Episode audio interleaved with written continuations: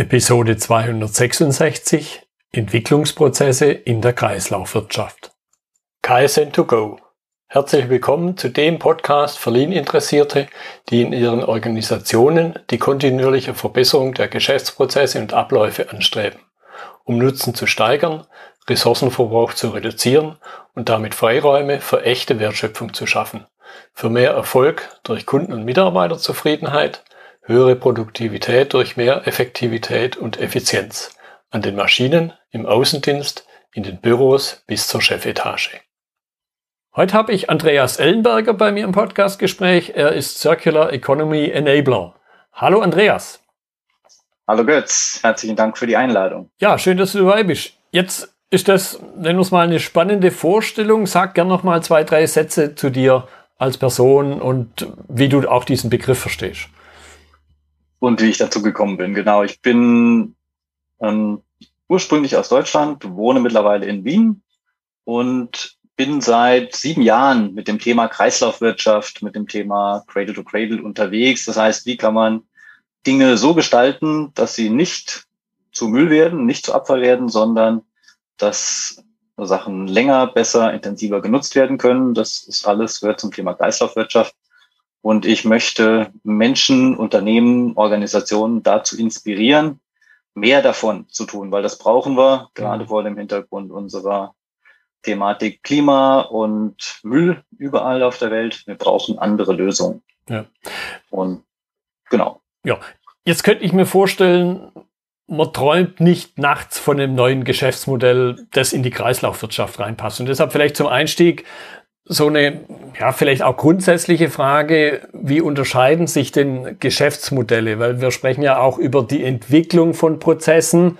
Wie unterscheiden sich denn Geschäftsmodelle in der Kreislaufwirtschaft von, nennen wir es mal, klassischen Wirtschaftszweigen? Manchmal gar nicht. Also das und manchmal sehr stark. Das kommt natürlich sehr stark darauf an, wie Unternehmen bisher unterwegs sind. Denn das Thema Kreislaufwirtschaft, das heißt eben zu gucken, wie ist das, was ich produziere, was ich anderen zur Verfügung stelle, länger nutzbar, intensiver nutzbar und besser nutzbar durch den Kunden, hat eigentlich viel mit Kundenservice auch zu tun, nämlich ich möchte eigentlich loyale Kunden, die wiederkommen. Mhm. Und wenn ich mich um die Kunden kümmere und ihnen nicht irgendetwas in die Hand drücke und dann denke, sie müssen damit zurechtkommen, sondern mich darum kümmere, wie wird das betreut. Viele, bei vielen Unternehmen gibt es Garantieleistungen, es gibt Serviceverträge, es gibt eine längere Betreuung. Der wesentliche Unterschied ist der, dass eigentlich äh, bei Kreislaufwirtschaft man sich wirklich überlegen sollte, wem gehört denn oder wer ist denn der beste Eigentümer für das Produkt oder für den, ja, für den Gegenstand, mit dem, den man verkauft mhm. und mit dem der Geschäftspartner arbeitet. Mhm. Und bei vielen Maschinen ist der Mensch oder diejenigen, die die Maschine am besten kennen und am besten betreuen können, eigentlich nicht die Kunden, die sich die in ihre Fabrik stellen, sondern die Hersteller, die dann auch sehen könnten, was passiert denn damit im, im Tagesgeschäft und wie können wir die Prozesse verbessern. Hm, hm. Ja, da höre ich dann schon, schon so Dinge auch wie Industrie 4.0 raus, wo ich halt nicht irgendwo was hinstelle und dann als Hersteller zum Beispiel im Grunde gar nicht mehr weiß, was damit passiert und auch daraus nichts lernen kann. Genau, ich glaube, dass dieses Lernen-Thema, ich komme aus dem Projektmanagement, also ich habe jahrelang Projekte geleitet, Menschen trainiert und beraten, wie man Projekte besser machen kann. Und da ging es mir schon immer darum, wenn ich ein Projekt fertigstelle, muss ich mich darum kümmern, dass die Organisation, die danach mit den Ergebnissen arbeitet, diese gut bearbeiten kann. Die muss ich mit einbeziehen. Ja. Und genau das Gleiche ist letztlich, also das, dieses Thema Kollaboration, Zusammenarbeit ist ein ganz wichtiger Faktor auch für eine funktionierende Kreislaufwirtschaftslösung. Mhm. Ich glaube, ja. ein, ein so ein Missverständnis, was ganz oft auftaucht. Also erstens mal Kreislaufwirtschaft ist was anderes als Recycling. Mhm. Recycling mhm. ist eine, und zwar die quasi die Last Resort, die letzte Strategie. Wenn mir keine besseren Lösungen einfallen, wie ich den Lebenszyklus anders verlängern kann. Mhm. Und das andere ist, ich muss nicht als ein Produzent quasi alle Schritte dieses Closing the Loop, ich muss nicht selber die Kreisläufe schließen, sondern ich muss sicherstellen, dass für die Materialien und Produkte, die ich in die Welt bringe oder die ich von jemandem bekomme, dass es da einen Gedanken gibt, was passiert denn danach damit? Mhm. Dass die eben nicht irgendwo im Ozean landen oder verbrannt werden oder ähnliches, sondern dass die ja noch, dass der Wert erhalten bleibt, so lange wie möglich. Ja, ja ich glaube, das, das ist eben auch der große Unterschied zum klassischen Recycling, weil da habe ich ja im Grunde Schrott und jetzt gucke ich halt, wie ich aus dem Schrott noch was machen kann. Genau, Kreislaufwirtschaft fängt vorne an. Mhm, genau. Oder Circular Economy. Also ich sage, ja. weil in Deutschland, ich bin in Österreich, das ist ähnlich, der Begriff Kreislaufwirtschaft halt leider sehr oft mit Abfallwirtschaft oder Recycling synonym gesetzt wird. Mhm. Circular Economy ist irgendwie, auch wenn es auch wenn es ähnlich im Englischen ist, aber es ist ein bisschen griffiger. Ja, ja. Also wenn ich die Begriffe verwende, sind das durchaus synonym gemeint. Ja, Und Circular Economy setzt halt beim Design eigentlich mhm. an, sowohl mhm. beim Design der Produkte als auch beim Design der kompletten Prozesse, wie ich mit diesen Produkten im Lebenszyklus umgehe.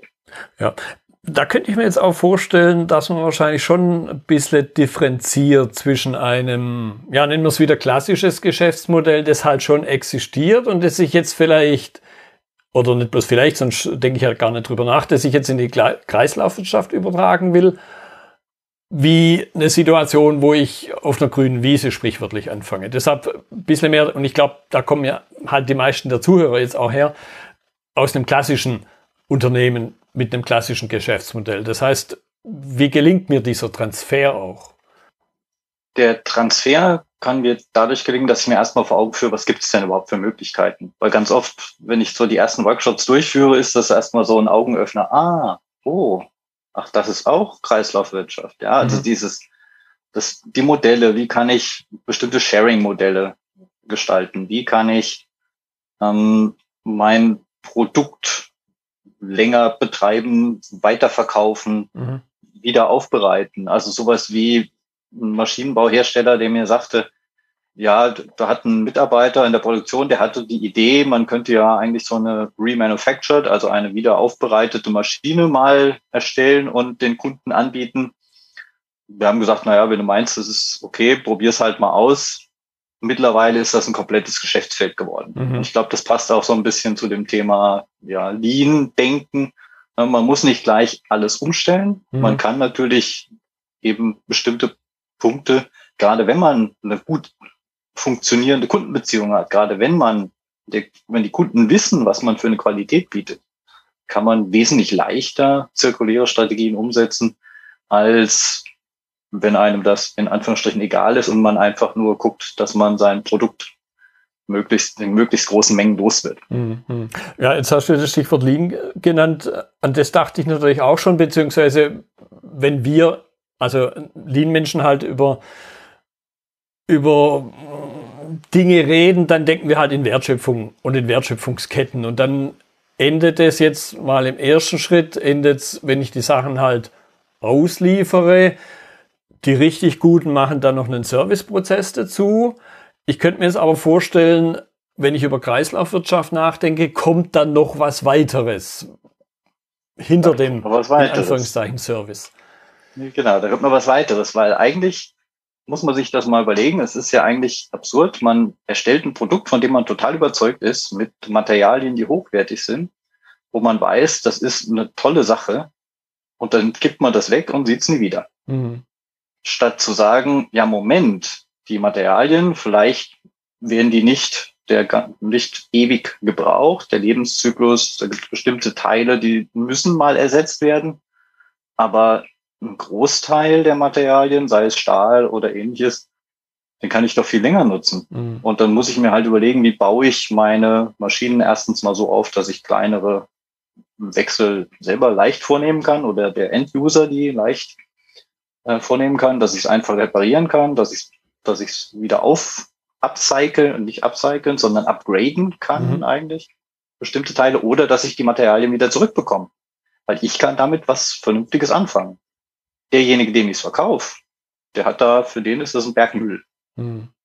Und der kann ja, der weiß ja gar nicht, was da drin ist, ne? Und das und kann nichts damit anfangen. Und wenn ich quasi den Zugriff später immer noch habe. Und ich kenne, da gibt es eben Modelle, wo ein äh, Büromöbelhersteller quasi das Sitzen verkauft und nicht die Stühle mhm. und dann weiß, ich krieg zu der Zeit meine, mein Material zurück und kann das natürlich dann auch wieder in meine Beschaffungsprozesse einplanen. Ja, und derjenige, der auf dem Stuhl sitzt, äh, hat wahrscheinlich dann auch so ein Modell vor sich, dass er halt immer auf einem guten Stuhl sitzt und nicht auf irgendeinem durchgesessenen Hocker.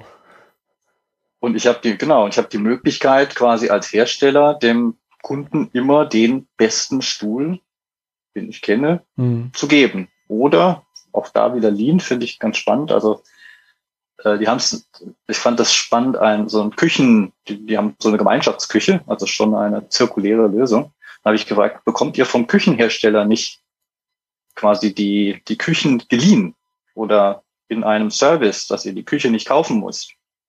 Weil für den kann das ja total interessant sein, wenn an der Stelle, wo sehr oft Menschen ändern, die sich später eine eigene Küche kaufen, wenn ich denen immer die neueste Version hinstellen kann oder vielleicht auch neue, Prinzip neue Geräte ausprobieren kann. Wie gehen die damit um? Hat einen direkten Bezug zum Kunden. Mhm.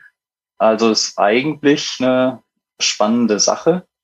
Scheitert ganz oft an den Firmenprozessen. Ja, und es geht mir gerade dieser im Grunde schon ein bisschen abgegriffene Spruch durch den Kopf, äh, Baumärkte verkaufen keine Bohrmaschinen, sondern die Möglichkeit, Löcher in eine Wand zu kriegen. Und wenn genau. man noch ein bisschen weiter denkt, dann geht es nicht einmal um das Loch, sondern da geht es eigentlich um die Möglichkeit, dort was aufzuhängen. Und das lässt sich natürlich auch mit ein bisschen Fantasie auf Sitzen übertragen oder jetzt in deinem etwas größeren Beispiel auf eine Küche. Ja, ich brauche keine, tatsächlich brauche ich keinen Herd oder ähnliches, weil für mich ist das eigentlich, also in dem Moment, wo ich es kaufe und wenn ich nicht der Fachmann bin, ist das Müll. Ne? Also nicht gleich, ich kann es eine bestimmte Zeit nutzen, aber danach muss ich gucken, wie werde ich das wieder los. Eigentlich ein Aufwand. Mhm. Also alles das, was für mich als derjenige, der mit umgeht, keine Wertsteigerung hat, ist es nicht wirklich intelligent, das zu besitzen. Mhm.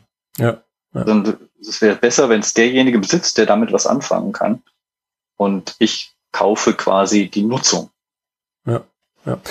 Jetzt noch mal ein bisschen durch vielleicht eine andere Brille geguckt auf die klassisch internen Mitspieler in einem typischerweise halt mal produzierenden Unternehmen. Also Produktion, Logistik, Planung, Vertrieb. Ändert sich dann durch eine Kreislaufwirtschaft deren deren Rolle, auch vielleicht das Fachwissen? Weil, weil das nehme ich oft wahr, wenn es um Veränderung geht, so erstmal diese Abwehrhaltung, dieser Schritt zurück. Was bedeutet das für mich? Muss ich mich da verändern? Kommen da neue Anforderungen auf mich zu? Also es ändert sich die Sichtweise. Das heißt auch so dieses Thema ja, Wertschätzung der, der Dinge, die man erstellt und auch dieses Weiterdenken. Das heißt, in der Produktion würde ich auch schon dran denken, kann das jemand, der es nachher wieder auseinandernehmen muss, wirklich tun? Mhm. Wie erleichter ich ihm das?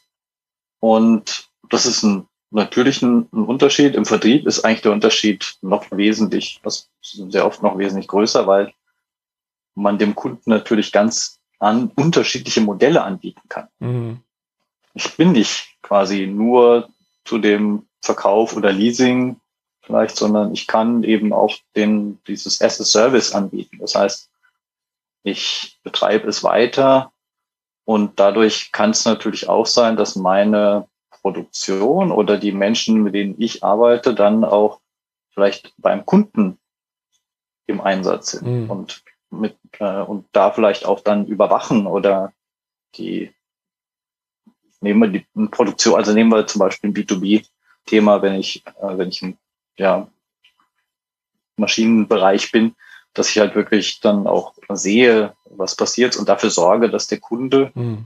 quasi immer das zur Verfügung hat, was er gerade braucht. Ja, und ich, mir kommt dann jetzt auch der Gedanke, das steigert natürlich auch die Kundenbindung.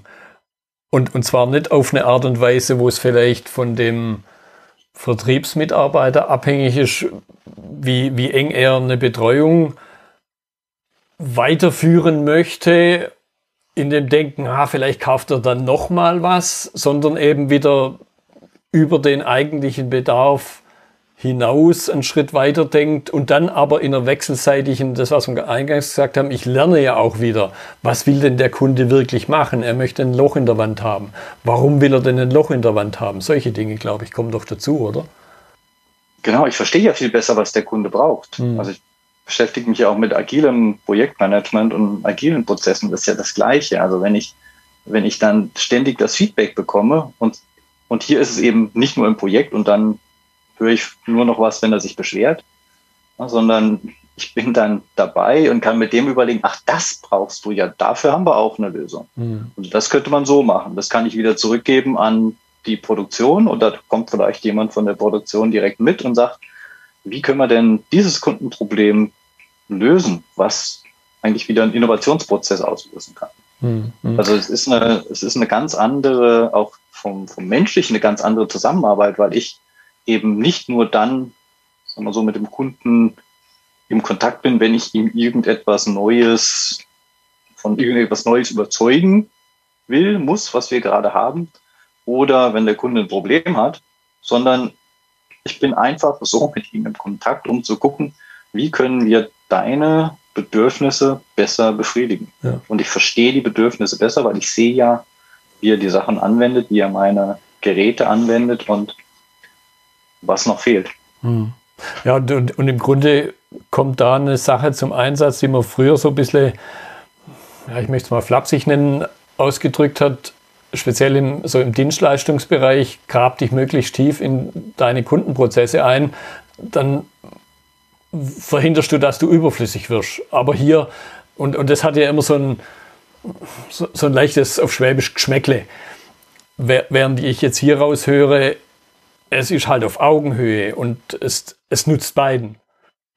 Genau, das geht um das Win-Win. Also ja. natürlich, wenn ich, sagen wir so, Kreislaufwirtschaft, und das ist für mich auch ein ganz wichtiger Faktor zum Thema Kreislaufwirtschaft, funktioniert, und das ist vielleicht auch einer der größten, der größten Barrieren der Kreislaufwirtschaft, funktioniert mit einer ehrlichen Kollaboration, Kooperation auf Augenhöhe, wo wir beide oder alle Partner quasi vor Augen haben, wir möchten die beste Lösung für die Benutzer mhm. entwickeln und nicht, ich möchte möglichst viel von dem, was ich habe, verkaufen. Ob der Kunde das jetzt braucht oder nicht, er wird schon irgendeine Lösung dafür finden, wie er das nutzen kann. Ähm, aber das ist ja nicht, ja. nicht kundenorientiert. Ja. Und ich glaube, wenn man, wenn man das, wenn man Lean denken, passt es auch nicht dazu. Ne? Wir machen mal was und gucken, was wir dann, ja, was dann damit angefangen wird. Ja, also nach dem, nach dem Motto, hier haben wir die Lösung, jetzt suchen wir mal die Probleme dazu. Und die finden wir. Also das ist ja. Ja, das ist ja manchmal das Erschreckende, genau. Ja. Gut, wenn wir jetzt noch mal, noch mal ein bisschen auf die, mehr auf die Prozesse gucken, Prozesslandschaft mit, mit den drei großen Bestandteilen, eben die Leistungsprozesse, Primärproduktion und vorgeschaltet Marketing, Vertrieb und, und hinterher dann klassisch halt Serviceprozesse und dann auch die Unterstützungsprozesse und, und Führungsprozesse auf einer vielleicht ein bisschen ab, weiter entfernten, abstrakten Ebene. Was würdest du sagen, kann, kann man es in irgendeiner Form pauschalisieren, was sich da verändert, wo, wo ich mich also eben auch als derjenige, der dort in dem Prozess unterwegs ist, den Dingen anpassen muss, mich selber auch weiterentwickeln muss, also auch als Unternehmen? Es kommt immer darauf an, wie weit man von der Denke der Benutzerorientierung weg ist, sagen wir es mal so. Je dichter man da dran ist, umso leichter findet man auch die, glaube ich, findet man auch die Prozesse, die dazu passen. Grundsätzlich ist es schon ein anderer Umgang, sowohl bei der Beschaffung, weil ich eben quasi eigentlich bei der Beschaffung schon verstehen muss, was braucht der Kunde, damit ich auch eng mit meinen Lieferanten zusammenarbeiten kann und rausfinden kann, wie können, was müssen die ändern, damit wir äh, die Lösungen dem Kunden bis zum Ende gut zur Verfügung stellen. Logistik ist ein, ist halt einiges mehr, weil gerade dieses ganze Thema Reverse Logistics dazu kommt. Also mhm. das heißt, nicht nur wie kommen Sachen hin, sondern wie kommen sie wieder zurück. Beim Service ist eben die Frage, wie richte ich das ein? Das heißt, arbeite ich mit Betrieben zusammen die dann den Service, Reparatur, Upgrade mhm. ähm, oder eben ja Sharing-Modelle oder weiter weiterverkaufen. Also eigentlich ist ja auch der Punkt, inwieweit biete ich eine, und ich glaube, das ist auch etwas, was viele Unternehmen noch nicht erkannt haben, inwieweit biete ich den Weiterverkauf an der Produkte mit meinen Qualitätsstandards. Ja. ja. Also dass ich nicht und ich hole mir im Prinzip so ein bisschen den Gebrauchtproduktemarkt zurück. Mhm. Weil der ist meist, wenn er über Ebay oder andere, das sind natürlich jetzt weniger die, sagen wir so, weniger die ähm, B2B-Produkte, mhm. aber je mehr ich den anderen überlasse, umso weniger kann ich sicherstellen, dass die Qualität, die ich gerne hätte, da drin ist. Mhm. Wenn ich, und das habe ich mit einem Materialproduzenten mal diese Diskussion gehabt, wenn ich nicht das Material verkaufe, das neue Material, sondern die Qualität des Materials, der Kunde braucht, verkaufe und es dem Kunden egal ist, ob mhm. ich die über gebrauchte, recycelte oder neue Materialien herstelle, dann habe ich ein, dann habe ich da einen ganz anderen Hebel. Aber das heißt, also je nachdem kann es können es massive Änderungen sein oder es sind ein paar kleine Schrauben, an denen man dreht und die man dann, wo man auch die, die Denke vielleicht eher umdrehen muss. Ja. Deswegen ist es auch für die Führungsprozesse halt wichtig. Ja. Also dieses Denken in Kooperation ist ein ganz wichtiger Punkt mhm. und äh, weniger das Denken im Gewinn. Ja, und, und mir geht jetzt da der Gedanke durch den Kopf, äh, im, im Kontext Digitalisierung spreche ich gern mal so von einer digitalen Schere, dass es halt Branchen gibt, die sich damit sehr viel leichter tun, vielleicht alles, was mit Software und Co. zu tun hat, und Branchen, die sich damit etwas schwerer tun. Manchmal sortiert man das Handwerk zum Beispiel da rein. Und so geht mir gerade der Gedanke durch den Kopf, ob es nicht in der Kreislaufwirtschaft eine ähnliche Schere sich entwickeln könnte, dass die Unternehmen, die sich sowieso schon mit einem guten Kundenkontakt, mit einem ich höre nicht auf, wenn ich es geliefert habe, sondern mit Service hinterher, dass die sich da leichter tun werden, wie Unternehmen, die halt so nur was vom Hof kriegen wollen und dann endet für sie die Kundenbeziehung und dass dadurch unter Umständen eine Schere aufgeht. Vielleicht so eine, eine kleine Warnung an die, die das noch nicht haben. Guckt, dass ihr nicht von den anderen überholt werdet. Definitiv. Und das gilt für alle. Also ich meine, wenn ich zukunftsfähig sein will, muss ich das Thema Kreislaufwirtschaft berücksichtigen. Also dieses, wir produzieren für, sagen wir so, für die, für den Müll, also lineare, das ist ja der Gegensatz von der Kreislaufwirtschaft, ist eine lineare Wirtschaft, mhm. wo ich Sachen irgendwo aus dem Boden hole oder wo auch immer her, Produkte erstelle, die benutzt jemand und dann werden sie entsorgt. Wenn ich auf der Schiene unterwegs bin, dann wird nicht nur der Markt mich rauskegeln, mhm. es wird mich die EU, da gibt es den Green Deal und den Circular Economy Action Plan, die äh, da sehr viel Gas geben und eben auch so das Thema Obsoleszenz angehen und andere Punkte. Und man sagt, quasi alle Produkte, die auf dem europäischen Markt in Zukunft sind, müssen nachhaltig sein. Und wer es nicht ist, der muss das beweisen. Im Moment geht es eher noch andersrum. Man muss beweisen, dass man nachhaltig ist, statt ähm, also das, ja, dass man beweisen muss, kriegt. warum oder warum man nachhaltig ist, statt zu beweisen, warum man nicht nachhaltig mhm. ist. Und das wird sich drehen. Und, und für die, für die es die EU nicht macht, werden es dann die Investoren machen. Oder Weil die, die gucken sich, die Mitbewerber und die Investoren gucken ja. sich auch genau an, wo ist ein, ein Business der Zukunft hat. Und die Kunden. Ne? Also ja, hat dann ein Hersteller ein Automobil Zulieferer, der sagte, ja, wir kriegen ja die Sachen gar nicht wieder zurück. Ja, aber euer, das heißt, für uns ist das gar nicht so relevant. Wir, naja, der Automobilhersteller, der muss Lösungen haben. Und der wird zu euch kommen, wenn er die Lösung braucht. Wenn ihr nicht darauf vorbereitet seid, ja. dann seid ihr relativ schnell ein ehemaliger Automobilzulieferer. Ja. Weil ich ja nie verhindern kann, dass mein Mitbewerber nicht in die Richtung denkt und Lösungen anbietet, die ich halt noch nicht habe. Das kann ich nie verhindern. Genau. Und, und da unterscheidet sich im Grunde auch eine Kreislaufwirtschaft nicht von der klassischen Wirtschaft. Und durch, diesen, durch diese Brille geguckt. eben, also es wird wesentlich attraktiver, sich um Kreislaufwirtschaftslösungen zu kümmern. Ja. Jetzt hast du ja eingangs gesagt, du kommst ursprünglich aus Deutschland. Ich würde sagen, man hört es auch. Und bist jetzt in Österreich unterwegs. Das heißt, du kennst mal mindestens diese zwei Nationen. Und ich weiß zufällig, dass ihr, glaube ich, noch Richtung Frankreich äh, unterwegs seid. Nochmal eine Nation. Das heißt, die Frage an der Stelle, wie unterscheiden sich, nennen wir es mal Reifegrade? Einerseits haben wir die EU, die da mitgestaltet, aber andererseits gibt es natürlich schon auch Unterschiede. Was, was nimmst du da wahr? Wir gucken natürlich in die europäischen Länder. Frankreich ist da ein Vorreiter an bestimmten Stellen, gerade wenn es darum geht, äh, im Baubereich zum Beispiel die Dächer müssen alle oder Photovoltaik oder grün sein und ähnliches. Noch weiter vorn sind eigentlich die Holländer und auch die nordischen Staaten gucken da sehr stark rein nach Lösungen, wenn es um Circular Economy geht. Und bei den Holländern findet man eigentlich sehr viele Best Practices, mhm. wo wir das dann sehen. Deutschland, Österreich sind noch durch dieses Recycling-Weltmeister-Thema und wir können ganz toll recyceln. Mhm. Äh, schiebt man da, glaube ich, noch viele andere Lösungsmöglichkeiten so vor sich her. Ja, du, du hast jetzt einen Punkt, eine, sagen wir, Ursache schon angedeutet. Kann man, kann man das noch an irgendwas anderem festmachen, außer an so einem eher technischen Aspekt, dass es da Unterschiede gibt zwischen den Nationen?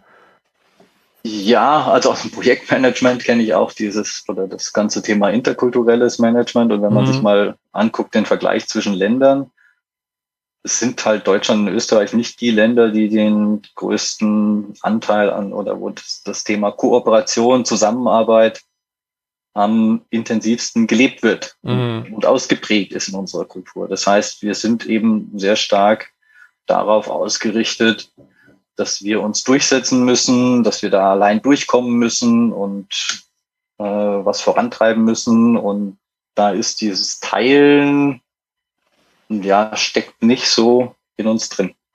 Ja, das, das kann ich absolut nachvollziehen. Da hätte ich jetzt dann, da kommt mir dann gleich in den Sinn, okay, im, im asiatischen Bereich denkt man ja auch einerseits mehr in dieser, in dieser Gemeinschaft, weniger dieser Individualismus, andererseits auch dieses längerfristig, spielt auch sowas eine Rolle. Dann müsste man ja annehmen, dass in Asien vielleicht, zumindest in manchen Nationen, die noch einen Tick weiter sind.